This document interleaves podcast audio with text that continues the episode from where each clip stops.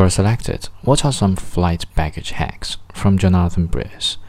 I received some wonderful advice years ago from one of the incredible British Airways staff based at Lisbon Airport. She helped track down a bag that had been lost for months. Her advice for checked bags is that you should always put at least one business card inside the case. That way, the airline can track you down and give you the bag back.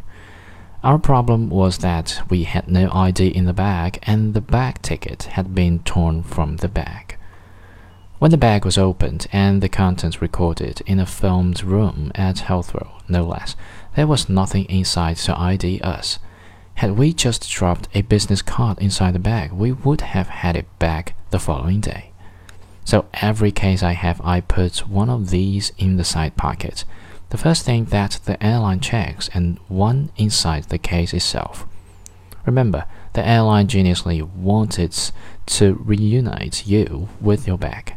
All you need are some business cards. Name, number, email, and you are back in business. Safe travels.